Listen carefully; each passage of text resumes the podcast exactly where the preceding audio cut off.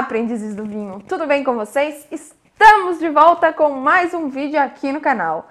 Eu aposto que você, algum dia na sua vida, já ouviu falar sobre esmagar as uvas com os pés, para posteriormente fazer o vinho. Muitas pessoas sentem nojo e outras ficam curiosas. Aquele acontecimento que as pessoas ficam abraçadas, esmagando uvas, pisando lá, com certeza essa imagem alguma vez já passou na sua frente, cantarolando músicas típicas de sua cultura. Ah, que coisa bonita! Há quem diga, inclusive, que vinho bom é vinho feito de pisa da uva.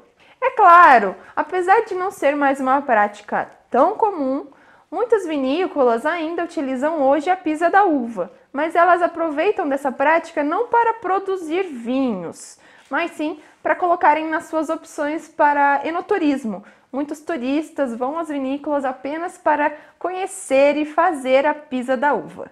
Que é uma tradição diferente e muito divertida, isso a gente já sabe. Mas você sabe por que, que é feito a pisa da uva?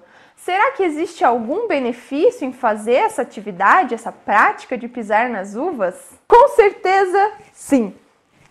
Basicamente, a pisa da uva é realizada para esmagar as uvas e trazer complexidade, aromas e sabores aos nossos vinhos. E além disso, vai extrair compostos de cor. Sim, compostos que dão a cor ao vinho estão presentes nas cascas. Então, quanto mais se esmaga as uvas, mais se extrai esses compostos. Aquele recipiente, né, aquele ambiente onde o pessoal pisa nas uvas, se chama lagar e ele pode ser feito de alguns materiais, inclusive de cimento. Um dos principais motivos de se optar pela pisa da uva, né, de se optar por esse esmagamento de forma mais artesanal, manual, é que não ocorre o esmagamento da semente, não vai quebrar as sementes quando se faz a pisa da uva diferente de quando é feito esse esmagamento de forma mecânica.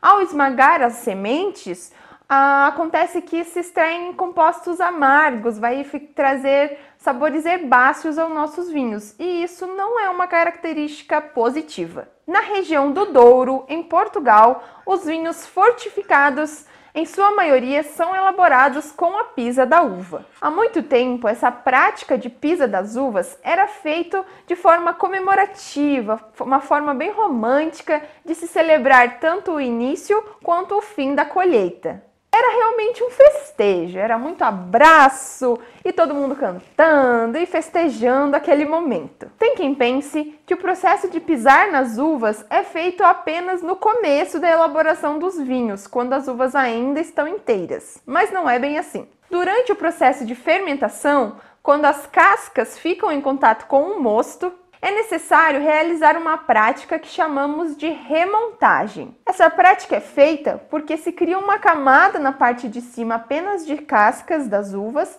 e embaixo fica toda a parte líquida. Então precisa se misturar essas duas partes para se tornar tudo uma, homogêneo, né? Tudo ficar ali misturadinho. Atualmente as vinícolas utilizam uma pá especial para se fazer a remontagem, normalmente de material inoxidável.